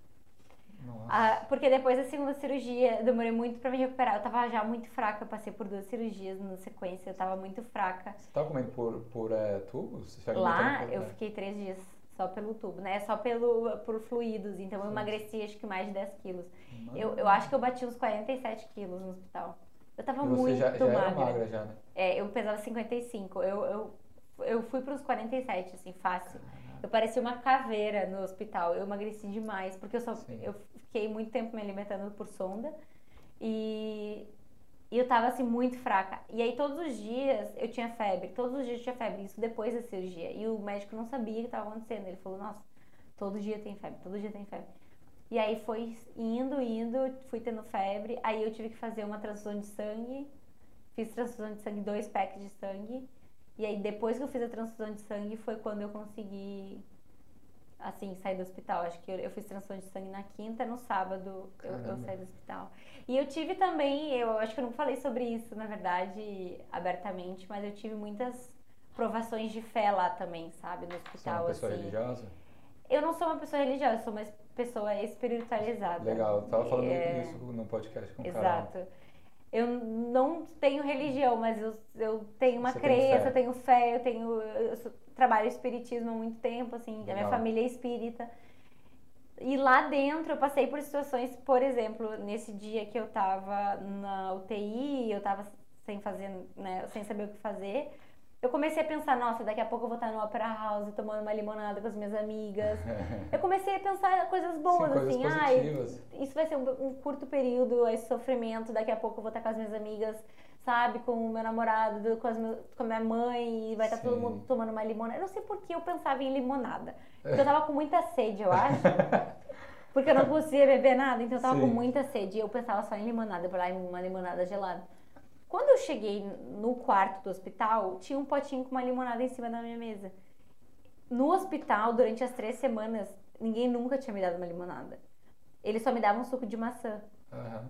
Até hoje eu não sei quem botou lá ou por que estava lá a limonada. Aham, foi um sinal. Quando chegou, eu pensei, é um sinal. Porque nunca tinha me dado limonada, nunca tinha me oferecido, o hospital não me dava. Entendi. Eu não sei quem botou lá, mas eu entendi como aquela limonada tava dizendo, tu vai tomar uma limonada daqui a pouco com teus amigos. Vai estar tudo bem daqui a Sim, pouco, entendeu? Que mim foi uma demonstração de, de fé total. E, e teve uma outra situação que foi logo depois da minha transfusão de sangue. É, eu ainda tava com febre, me levaram pra fazer outro scan. E daí no scan apare- apareceram dois fluidos, que eles chamam fluidos, eu não sei exatamente o que seria, talvez uma Aham. aguinha, alguma coisa assim, que tava me dando febre. E aí o, o médico viu no scan e já falou, olha, a gente vai ter que drenar esse fluido agora Aham. para não te dar febre mais. Isso aqui tá, é um corpo estranho que tá te incomodando. Eu falei, tá. Eu já tava super fraca. Eu entrei na mesa, na, na- na- naquela ressonância, é a mesa de Ressonância ressonância magnética. Uhum. E lá a enfermeira falou, ó, daqui a um pouquinho o médico vai vir e a gente vai começar a sugar. A gente vai te dar um sedativo. Isso vai acontecer assim, acessado. Só me Tá. dá dois minutinhos. E eu falei, tá. E nesses dois minutinhos eu comecei a rezar. Falei, ai Deus, que esse médico sugue tudo de ruim que esteja no Aham. meu corpo. Eu já tô aqui há três semanas, eu não aguento mais estar no hospital, eu preciso sair desse hospital, eu só quero ficar bem. Suga tudo que eu tenho de ruim. Comecei a pedir, pedir. Suga todas as energias ruins. E a enfermeira chega em mim, toca no meu ombro e fala: Levanta, tu não vai mais fazer. Aí eu, como assim? Aí ela falou: Não levanta, é, o médico não tá achando os fluidos. Foi questão de cinco minutos. Ah, o médico fez o, o, o scan, aham. viu os fluidos, foi programar a agulha, foi programar as enfermeiras para começar a sugar todo o procedimento. No que ele foi botar o ultrassom para procurar os fluidos, tinha sumido Do Nada. do nada. E eles não acharam. Que e aí eu voltei pro quarto e a partir daquele dia eu nunca mais tive febre. Simplesmente me Assim. curei. Daquele dia, ah, o médico no outro dia falou: Tu não teve febre, se tu estiver bem até amanhã eu vou te dar alta. No outro dia eu tive alta. Não tive mais nada. Então, assim, Mentira. Eu não sei o que aconteceu Sim, em sim. questão de dois minutos. E eu só tá, a única coisa que aconteceu é que eu fiquei rezando e eu, eu tenho certeza. Eu tenho certeza que o que aconteceu foi isso. Foi que Deus veio e tirou o que tinha em mim, entendeu? Que bacana. É a única explicação que eu acho, porque eu acho que nem a enfermeira soube me dizer. Eu juro que eu perguntei, tá, mas o que exatamente aconteceu? Ela falou, não, ele simplesmente não achou. Tu não pode fazer, pode ir embora. E, e assim aconteceu, sabe? Então, Sim. desde então, eu tenho me recuperado muito bem. Fiquei dois meses ah, com a bolsinha. Depois eu fiz a terceira cirurgia, que foi pra reverter a bolsa, ou seja, tirar a bolsa, Tirar, tá. botar meu intestino pra dentro novamente. E, e esse tempo eu fiquei só quatro dias no hospital. Foi bem tranquila a recuperação. Sim. É, claro que é muito chato mexer com o intestino, porque envolve tu ir ao banheiro toda hora, tu ter urgências toda hora, o que é chato. Sim, sim, total. Me tornei uma pessoa que vai mais vezes ao banheiro do que uma pessoa normal. Entendi. Porque eu tenho um pedaço a menos do intestino. Mas, Tá. ossos do ofício, tipo, aconteceu do jeito que tinha que Aconteceu, acontecer. Tá vivo, tá Tô saudável. viva, tô super bem. Voltei a treinar uh, esse mês agora, de janeiro. Já fui liberada pra voltar É? a treinar, então já tô puxando peso de novo. E tá tudo certo. Então, assim, Sim. graças a Deus, tô, eu tô me cuidando de suplementação pra endometriose não voltar, porque endometriose é uma doença, pode ser que volte. Pode retornar. Mas ah, eu tô me cuidando, então assim, a princípio agora tá tudo certo. Espero não bom. ter mais perrengues nenhum pelos próximos anos. né? Nossa, total. Passou por Foi coisa- uma situação Cara, muito louca. O ano passado foi bem pesado pra mim. Foi um, foi um bem- ano de provação, né? Foi. De desafios. Foi. E eu acho que eu me saí muito bem, assim, eh, diga-se de passagem, sabe? Eu, Total. no momento do hospital, sofri muito porque eu tava sozinha. Sim. Mas hoje em dia eu penso, o que é que eu não sou capaz de fazer, entende? Aham. Porque Já eu passei pelo hospital, eu passei por luta, eu- eu consigo lidar, entendeu? É o que eu Sim. falo. Hoje eu tô saindo do meu emprego pra focar na minha carreira, porque eu não tenho nada a perder. Aham. O máximo que vai acontecer é eu ficar sem emprego e achar outro. O que vai acontecer é eu ficar sem dinheiro e eu procurar outra coisa pra fazer. Eu não Ah, consigo é voltar pra nada uma estaca né? zero, É, entendeu? lógico. Não existe. É, eu tendo saúde, é o que eu falo, eu tendo saúde, condições de fazer, eu vou Sim. fazer o que eu tiver que fazer. Ah, Agora qualquer obstáculo que você tivesse, meu. Tomara! Eu acho que, na verdade, esse- esses foram os testes da minha vida, sabe? Sim. E eu vou fazer 30 anos esse ano, então eu acho que é aquela coisa Maia, assim. seja bem-vinda. Tudo que você. tudo que você precisa fazer antes dos 30 e eu tô fazendo já, ali o já tá checklist. ticando um monte de coisa. Basicamente, assim. Nossa, que, que perrengue, cara. É. A minha, é muito. a- Você- meu, meu chefe que diz assim, cara, tu, tu, tu passou por todas as coisas, por todas as comunidades, porque eu- é a galera do jiu-jitsu, então a galera da igreja que agora eu conheci, eu tenho várias amigas que Qual são igreja mães. A Lagoinha. Ah, lá de Diwai, o pessoal É, de. DIY, são Legal. muito legais, assim. Então, é, eu acabei que eu, conhe... eu, eu fui pra vários né, nichos da Aham, sociedade vários aqui de ambientes. Sydney. Aham. E hoje as pessoas, meu, tu conhece todo mundo, não é possível. Eu Sim. falei, mas é que eu fiz tantas coisas já, entendeu? Desde da parte de hospitality até a parte de café e etc. Que, cara, tu Acabou acaba conhecendo. todo mundo, Sim. entende? Sim. E hoje em dia eu vejo que aqui é minha família, não tem, assim. Eu amo minha família no Brasil, mas não, não me vejo lá de novo, Você sabe? é filha única? Não, eu tenho uma irmã. E a minha irmã Ah. veio pra cá, ficou dois Ah, é? anos. é. Mas E- na época que você tava ou antes de você vir? Não, ela veio depois, ficou dois. Eu tô aqui há sete anos. Ela veio, acho que eu tinha. Tava no terceiro ou quarto ano de Austrália. Aham. Aí ela ficou dois anos e ela voltou, acho que em 2000, começo de 2020 pro Brasil. Sabia. É. Ela é parecida com você? Ela é mais nova, mais velha? Ela é mais nova, ela tem 24 anos, mas ela não tem absolutamente nada a ver E comigo. não se achou aqui, não sabe? Ah, naquela época não, mas assim, hoje ela no Pensa Brasil pensa em voltar. Mas ela é nova, sabe? Assim, Entendi. ela, se ela quiser voltar daqui a dois anos, ela vai ter 26, ela é nova, então Aham. acho que Ah, na verdade é, ela tem 24 ou 25, desculpa. Vai, minha vai irmã. errar a idade da irmã. Da irmã, desculpa. Qual que é o nome dela? Manuela. Ó, Manuela. É, mas ela quer voltar, assim. Os meus pais também gostam muito daqui, então Ah. eles vieram duas vezes e agora minha mãe tá vindo a sexta-feira agora. E vai ser a primeira vez que você vai revê-la depois de É. toda. O que, que aconteceu? é, esse- então, a- durante esse período a gente aplicou três vezes pra minha mãe vir e a migração negou, porque tava na época do Covid. Ah. E eles foram muito assim. Eu, eu tinha todas as cartas de médico. Tinha tudo. Foi na época que eu tava no hospital. Eu precisava de ajuda. Passando por um dos piores momentos. Sim, o meu namorado teve que deixar de trabalhar quando eu tava em casa, ele teve que me ajudar em casa, então é, eu precisava muito da minha mãe aqui e a Austrália negou. Três vezes. É, agora acho que foi final de dezembro que a gente, que eu e meu namorado a gente tinha feito de facto, daí a gente conseguiu aplicar por ele e aí eles aprovaram. Entendi. Entendeu? Então assim, ah, a Austrália é uma mãe às vezes, mas às vezes elas ela um pouco ingrata, né? Ingrata total. Sei eles se é. sacaneiam demais. Agora eles abriram também assim, estão mais é, flexíveis. flexíveis. para né, estudantes, Estudante, etc. Tá um pouco mais fácil agora, mas na época foi ali é no 8 de né? outubro, né? é em outubro eles ainda estavam super irredutíveis quanto a visto, sabe? Então Entendi. eles negaram várias vezes. Ela não conseguiu vir. Ela sofreu bastante, assim, mas agora pelo menos é o que eu digo. Ela vai poder curtir comigo os próximos dias, aí ela vai ficar dois meses comigo, sabe? Uhum. E a gente vai poder curtir o que, né? Ou pelo menos o perrengue que eu fiz ela passar, eu vou compensar. Que legal, aproveitar e curtir um pouquinho é, com ela. É, tô bem feliz que ela tá chegando. Que bom. E me conta um pouco dessa história da, da sua empresa, como é que surgiu, quando surgiu. É, e parabéns, agora você, tá, você, você largou, largou o, a academia né, e vai se Larguei. dedicar full time. Como é que foi essa história? É, é aquilo que eu te falei, né? Eu sempre gostei muito dessa área e eu, eu não digo que eu, eu corri atrás, eu não corri atrás. Foram aparecendo pessoas que chegaram até mim e falaram: Eu quero a tua ajuda, eu acho que tu tem potencial, me ajuda a fazer isso. E eu comecei a fazer. E quando eu estava trabalhando com isso, eu comecei a ver que eu, eu tinha o dom para isso. Eu falei, eu acho que eu sou boa nisso. Uhum. Eu comecei a estudar e já estava estudando na época e eu falei, acho que eu tenho dom para isso. Vou começar a investir mais. Talvez esse, até então a, a gente está aqui na Austrália meio perdido, né? Sim. A gente fica, tá, eu trabalho disso, trabalho aquilo, mas beleza, eu vou ser isso para sempre, né? A gente fica com essa ideia, ah, eu sou traffic, sou labor, né? Tu, tu perde um pouco a tua essência de ser, o que, para que, eu sirvo, para que, que eu sou boa. Sim. Eu acho que várias pessoas já tiveram esse pensamento antes aqui. O que, que eu devo fazer a partir de agora, sabe?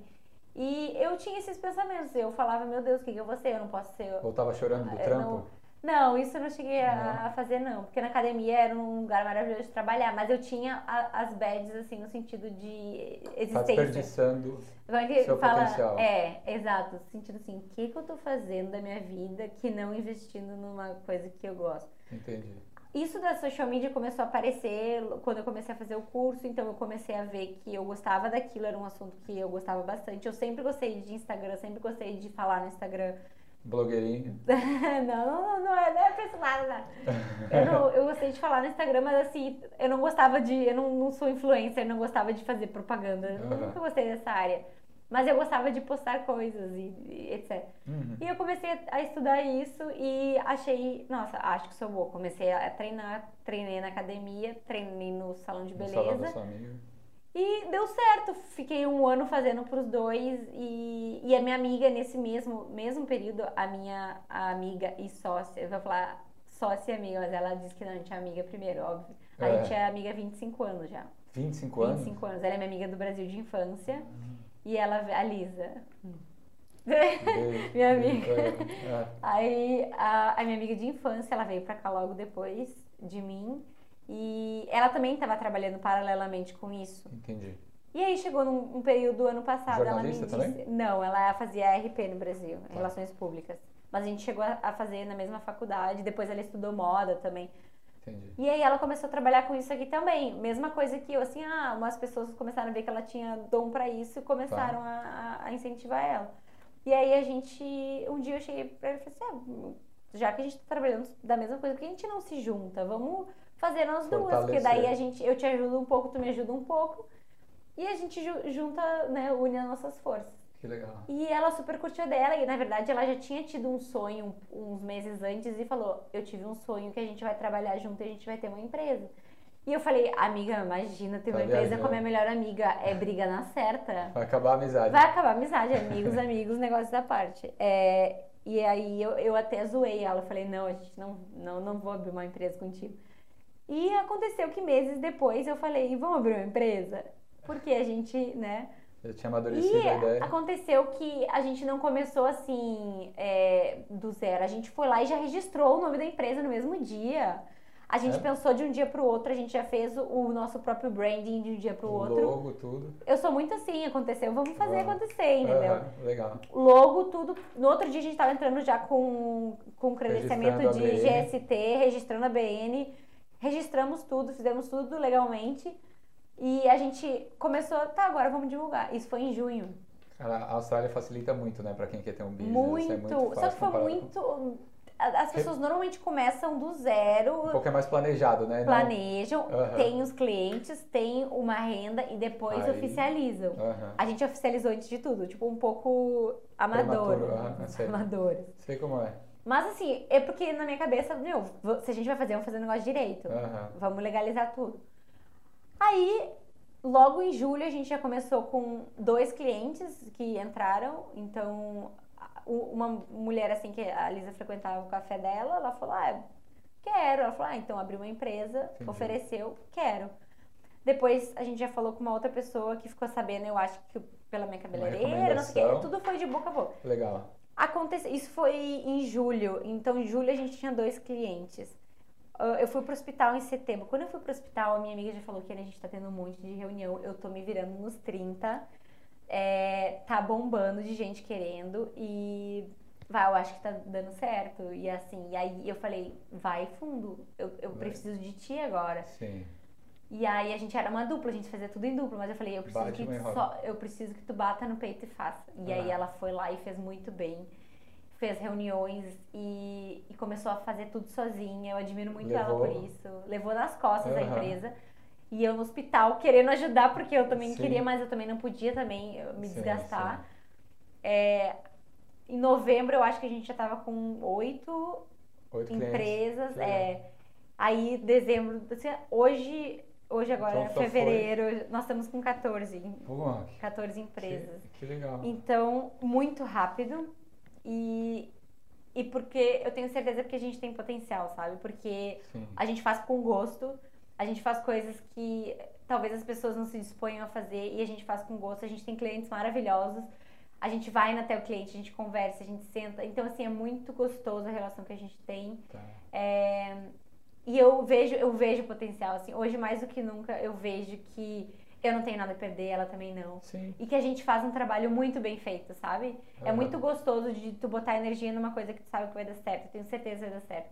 E, e a gente trabalha com gosto. Eu acho que isso é uma coisa que é talvez não tenha acontecido durante sete anos de Austrália. Ninguém vai dizer assim, eu gosto de fazer café, sabe? Eu gosto é. de, de pegar uma furadeira. Gosto de limpar privado. Gosto de limpar privado. não gosto, sabe? Tu faz porque tu precisa. Sim. Então, pela primeira vez, eu acho que eu tô fazendo uma coisa que eu digo, eu faço com gosto e com vontade de fazer. Então, eu, eu acho que quando tu coloca força naquilo que tu gosta, Você faz vai com certo. Amor. Tu faz com amor e dá certo, sabe? E o que vai vir eu não sei. Eu, que nem te falei, eu gosto de fazer previsões a curto prazo. Não sei o que vai ser daqui pra frente, é, mas eu vou caminhando sim, um dia de cada vez. Então, eu tenho previsões para daqui a seis meses, talvez. É, quero começar a falar mais sobre isso, porque eu acho que muita gente não sabe o que eu faço. Sim. É, eu não tive tempo, é aquilo, né? Mais. Como é que fala? Casa de Ferreira Espeto de Pau. Uhum. A gente adora fazer a social media dos outros, mas a nossa própria a gente não faz. Então, faço muito pouco para mim mesmo pra, e para minha empresa. Sim. E quero investir mais nisso. Então, é, eu então sempre divulgo a minha marca para todo eu mundo. Tem que fazer, cara. Só que como eu trabalho divulgando a marca dos, dos outros, outros eu fico mais pensando se, se os meus clientes, né? se os meus clientes tiverem clientes, eu vou ficar muito, é o que minha realização assim. Tá, se eles legal. chegam para mim hoje e, e dizem, é, eu tô bombando de clientes porque a gente está divulgando por, por, causa de, de vocês, Sim. é a minha maior, maior realização. É, então, alcançar o objetivo. Alcançar meu objetivo. Então, assim, eu não preciso me autodivulgar ou divulgar minha marca. Talvez um pouco mais, sim. Mas eu quero é que os meus clientes, clientes se sintam felizes, que eles tenham pessoas que que, que, a empresa deles esteja rodando, sabe? É, e assim eles vão recomendando mais pessoas, né? Exato. Todo, todo, todos esses clientes vieram do boca a boca. Foi um passando pro tá. outro. A gente nunca chegou e falou assim, ah, a gente tá precisando de cliente, ou assim, gente compra o nosso pacote, jamais. O que aconteceu foi uma pessoa passando para outra, assim, não, as meninas fazem muito bem, as meninas fazem muito bem. E foi no boca a boca, sabe? Então foi uma coisa que aconteceu muito rápido e eu estava no hospital, eu também não consegui acompanhar o movimento. O, a empresa surgiu quando você estava no hospital? Não, não né? foi, em, foi um pouquinho antes. De, foi depois assim, da luta junho. e antes do hospital? Isso, foi junho em junho. De 2021. Junho de 2021. Eu fui para o hospital em setembro, então eu tive três tá. meses ali para me dedicar Entendi. à empresa e até porque a gente estava em lockdown, então eu estava trabalhando de casa. Tá. É, e depois eu já fui pro hospital. Então eu fiquei né, nas três semanas ali, mais um mês depois em casa, só trabalhando online. Aí eu comecei a ajudar a minha amiga um pouco mais, mas mesmo assim não como eu deveria. Ela segurou muito nas costas. E depois sim, depois a gente começou a trabalhar com tudo, assim. Pô, e esse ano a gente tem vários projetos, a gente quer expandir, expandir sabe? Pô. E, ao mesmo tempo a gente tem aquele medinho de, nossa, mas a gente esse... é tão recente e, e ao mesmo tempo a gente tem toda certeza de que vai dar certo. E então a gente fica naquela assim, estamos com medo, mas vamos igual, sabe? Vai com medo vai, mesmo. Vai com medo mesmo. Uhum. Eu já passei por outras experiências ali de vai com medo mesmo. Sim. Tipo, entrar num ringue, foi com medo, mas foi. E não tem nenhum bicho ah, de sete se der errado, levanta e tenta de novo. É isso, é assim, não tem, não tem nada que te... Às vezes as pessoas têm muito medo, assim, do que os outros vão pensar, ou do que as pessoas, ou de como eu vou me sentir, mas, cara, eu acho que a gente tá numa fase, assim, principalmente depois do Covid, toda essa situação de que se tu não viveu hoje, se tu não fazer hoje o que tu gosta, amanhã vai ser tarde, cara, entendeu? Tipo Sim. assim se eu não fizer uma coisa que eu gosto hoje, eu não posso projetar aqui daqui a 10 anos eu quero ser rica, daqui a 10 anos eu quero viver disso, daqui a 10 anos eu vou sair desse emprego bosta pra me dedicar. Por quê? Porque tu vai fazer amanhã. Sim. Entende? Dá o primeiro então, passo. As pessoas têm muito medo, mas assim, e se tu morrer amanhã? Tipo, eu fui pro hospital, sabe? Eu, eu podia ter morrido, e aí eu ia me arrepender de não ter feito N coisas, entende? Total. Então hoje, assim, eu faço tudo que eu tenho vontade e foda-se o amanhã, basicamente Exato. assim. Pô, que legal. Eu só não sou uma pessoa que, óbvio, eu não gasto todo o meu dinheiro, eu não sou uma pessoa gastadeira. Eu, eu guardo. Uhum. É, eu guardo o que tem que guardar e o resto eu realmente aproveito. Eu, eu não tenho dó de gastar dinheiro com os meus amigos, eu não tenho dó de ir, ir fazer viagem. São coisas uhum. que eu gasto com vontade, legal. de experiências, sabe? Então, isso são coisas que eu vou investir pro resto da vida. Eu gosto de viajar, se eu quiser sair com os meus amigos, se eu quiser jantar num lugar legal, eu vou jantar e não interessa, sabe? Eu, eu acho que uma, uma fase da minha vida eu fui muito mesquinha. Sim. Sim. Que é normal, talvez. Poucos, quando, aqui na Austrália? Quando tu é... Não, no Brasil eu era muito mesquinha, ah, tá. muito mesquinha. De, tipo, segurar o dinheiro até o talo, sempre comprar as coisas mais baratas. Aham, uh -huh. queimar então. A galera me... É, a galera me... Assim, os meus amigos me julgam muito, meu namorado também, por causa disso. Assim, ah, se é. deixar, tu dorme ali na casinha do cachorro. e é verdade, eu sou uma pessoa assim, assim, eu tô nem aí se é Sim. chique, se não é, eu sou super simples, Sim, sabe? Então, se eu tiver que comer massa com... Com tuna? Com tuna durante muito tempo, eu vou comer e tá tudo bem. Eu não Sim. vou morrer por causa disso. Se eu tiver que dormir no, dividir o quarto com três, quatro pessoas, isso não aconteceu, mas se eu tiver que se fazer precisar. um dia, se precisar, eu vou fazer, Sim. entendeu? Não é isso que, ó, vai me deixar abalada. Então, Entendi. coisas que a Austrália eu acho te ensina um pouco também, né? Mas, total. Deixar de ser dondoca. o... E a gente tá falando da sua empresa, qual é o serviço que você, vocês oferecem? Uh, a gente faz só o gerenciamento de redes sociais. Então, Instagram e Facebook. Isso, criação de conteúdo. A gente não faz ads, isso é uma coisa que muita gente pergunta, a gente não trabalha com Vocês ads. Vocês pensam ainda. em adicionar no portfólio? Futura, eu pensei em fazer curso, né? Eu queria, eu, eu tô tirando esse tempo para trabalhar de casa porque eu também quero fazer alguns cursos. Eu tenho muita vontade, Sim, assim. Eu, eu, já tive na faculdade é, aulas de, de Photoshop, eu já tive aulas de fotografia, mas eu quero, eu queria desenvolver assim a parte de edição, profissionalizar mais, profissionalizar. Tá. É, então assim quero investir em alguns cursos. A gente oferece uh, o gerenciamento de redes sociais, então para empresas a empresa. A, gente agora está fazendo nichos específicos, então que é a área de hospitality, beauty, health, uhum. entretenimento. Então, áreas mais específicas, eh, a gente faz o gerenciamento. As pessoas não têm tempo hoje em dia de, de criar conteúdo para rede social. É, é uma coisa que leva tempo. É uma coisa que leva tempo. É, por exemplo, se eu faço unha, é, eu, sou, eu, eu, passo o dia fazendo unha, como é que eu vou estar tá lá desenvolvendo uma coisa para o meu Instagram se eu passo o dia fazendo o meu serviço, entende? Uhum. Então, a gente vai, a gente conversa com o cliente e a gente faz o gerenciamento dessa rede social para ele. Legal, legal. E você comentou que hoje foi o seu último dia lá na academia. Foi. E como é que foi? Como é que o pessoal sentiu? Como é que você está? Ah, foi muito bom, foi muito gratificante ver o meu chefe reconhecendo tudo isso. É, durante cinco anos, assim, a gente teve uma relação maravilhosa. Foi, é, um, é um ambiente que eu amei trabalhar. Uhum. Trabalharia em academia, assim, por muitos anos ainda. Acho muito legal. É diferente de trabalhar num lugar que as pessoas vão lá para trabalhar. As pessoas na academia, elas vão para relaxar, elas vão para treinar. Então é aquele bom humor, sabe? Tá todo mundo Sim, sempre tá bem lá. disposto. É um ambiente É bacana. muito bom. Então, eu sempre tive uma relação muito boa com eles. É, sempre trabalhei com homens, assim, né? Por conta do jiu-jitsu, mas Majoritariamente. Sempre sim. tive muito uma relação muito boa, é, tanto que eles me incentivaram a entrar pro esporte. E, E mudou sua vida, né? mudou minha vida total. Seus assim, hábitos. mudou meu Você começou a ser mais saudável quando você entrou na Comecei. academia? Parou de beber lá? É, no começo, assim, eu ainda era, Era um pouco botequeira. aquela botequeira, assim, Aham. mas lá pelo meio é outro lifestyle, entende? Depende Sim. basicamente com a galera que, que tu anda, né? Então, É, assim, eu se anda vocês, mais. eh, a média das pessoas que estão com você, a média das cinco pessoas, né? E você vivia num ambiente desse. Exato, eu vi todo ali, mundo- então eu respirava aquelas pessoas sempre comendo saudável, o pessoal é, sempre se alimentando muito bem e exercício físico su- super cedo. Por que, por que eu não posso ser também? Por que, que eu não posso fazer? E quando tu começa a fazer e tu vê que é, tu tem uma recompensa, não só no teu corpo, mas mental também, faz muito bem pra tua mente, é, tu continua fazendo, tu cria um hábito de, de corpo, treino. mente, não, corpo são mente sã. né? Exato. Então, isso é, sério, 100% verdade. Tu vai te tornar uma pessoa melhor. Sim. A, a tua relação na tua vida. em tudo, né? Tudo, tudo. Tu tem mais energia pra viver, tu tem mais energia pra te relacionar com outras pessoas. Sim. Tu se sente, ah, gra- aquilo que a gente falou, tu se sente mais grato, tu tem energia, é muito gostoso, assim. Então, Presente. e o meu chefe, ele acompanhou todo esse meu desenvolvimento. Toda então, desde a época que eu era uma menina que mal sabia falar inglês, até hoje a empresária que sai de lá, ele acompanha todo Que esse legal. processo. E ele me apoiou muito agora quando eu saí. Eu quase chorei, inclusive, na entrevista, na entrevista na, na despedida, assim, quando É. Você eu fez um com ele. discurso? Quando eu pedi demissão, ele fez, ele falou, nossa, ó, ah, lembra aquela vez que tu entrou aqui e tu começou a te dedicar à social media e aí, eh, tu, tu fazia tão feliz, tão bem, que eu tinha prazer de te dar eh, essa função pra fazer. Sim. E hoje é o que tu faz e é o que tu vai crescer fazendo De e letra. Então, assim, é muito bom te ver crescendo. Eu, eu não poderia, eu era manager na academia, eu não conseguia, eu não poderia crescer mais do que aquilo. Sim. Então, assim, tu chegou aqui no Chegou maior no topo, lugar onde tu poderia né? chegar. Uhum.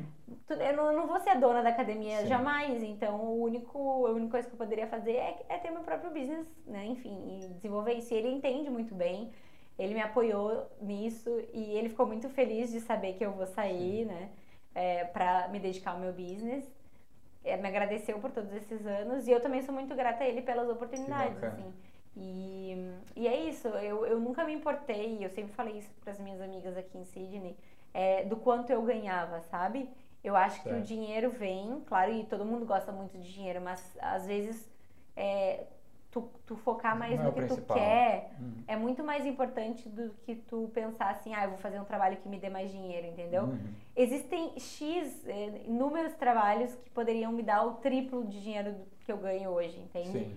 Mas talvez não me daria realização pessoal, Essa satisfação, oportunidade, oportunidade, sabe? Sim. Então eu, eu penso assim, eu prefiro ganhar pouco e focar naquilo que eu gosto. Um dia eu vou crescer e naturalmente o dinheiro vai vir, Sim. do que ir para um lugar que, sabe, ganhar dinheiro e depois não, não, ser onde, não estar onde eu quero estar. Sim.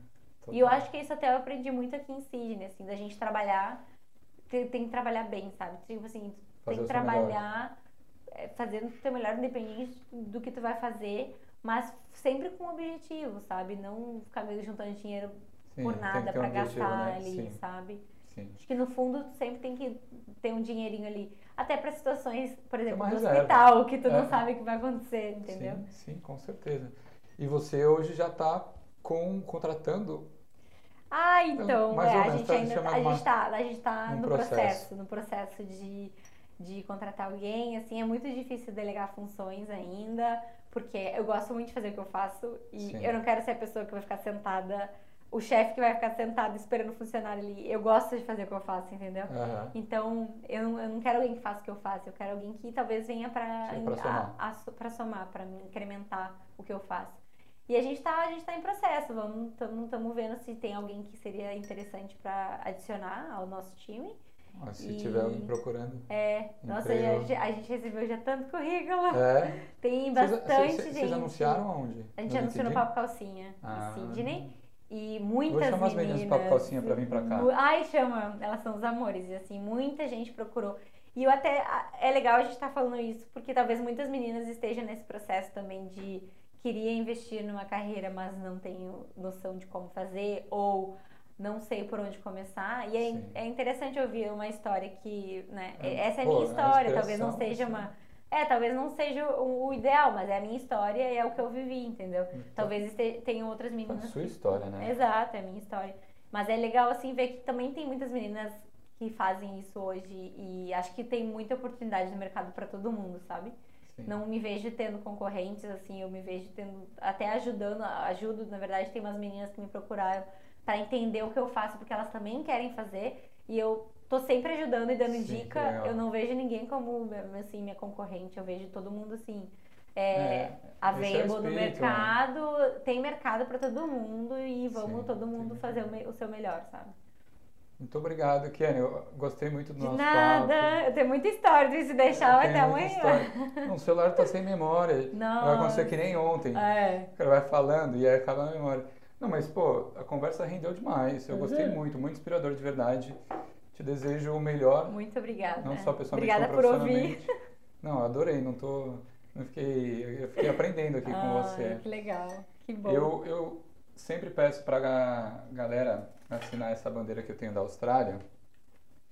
É, por isso que a mesa tá assim, eu já desisti de, de, de limpar. eu bem tava tentando aqui passar o dedo. É, não, não vai sair. Eu vou deixar a mesa assim. É, coloca. Eu gostaria que você colocasse sua assinatura, a data e uma palavra que, que a Austrália representa para você.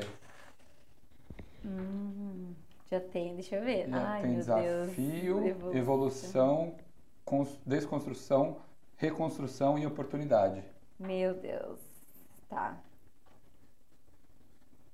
Mas aí você tem que falar a palavra também. Tá, deixa eu pensar. Tá. E enquanto você, você vai colocando aí, eu... galera, vocês curtiram esse bate-papo com, a Kiane? É, eu peço que vocês sigam é, a gente no Instagram, Brasileiros em Seed. Também se inscrevam no nosso canal do YouTube, do Spotify, dê aquele like e comenta o que vocês acharam do vídeo, o que, que dá para melhorar também. Eu estou começando, então eu percebo que o vídeo é, tem, tem coisas que, que dá para melhorar, mas a opinião de vocês é muito importante.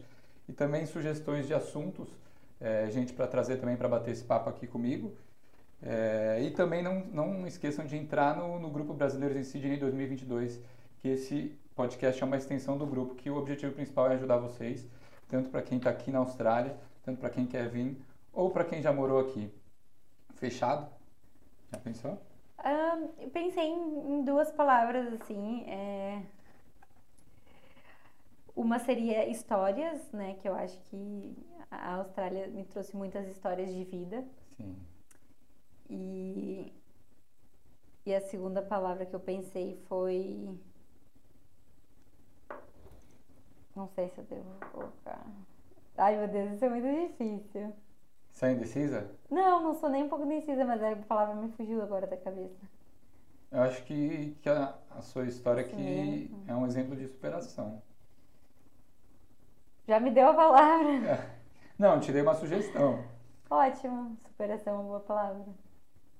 Por tudo que você já passou aqui e continua firme e forte. Acho que não. Perfeito. Não Aí falou por mim. Eu acho que uma pessoa ouvindo entende melhor do que eu na posição. Então. Então fechou. Fechou? Superação. E como é que a galera faz para te encontrar nas redes sociais? Uh, que é difícil, tá? Mas Kiane Vives, K-Y-A-N-E. Você não contou pra galera que seus pais que criaram, né? Ah, foi meus pais que criaram. Não, criaram não, eles copiaram de um filme. Obrigado. eles copiaram de um filme, Eu... mas Kiane Vives. Uma personagem, Kiane, né? um personagem, um filme. Eu vi. Kiane Vives e é isso, minha empresa Shine Oz. Shine? Oz, A-U-S. Shine O-S. De Austrália. De Austrália.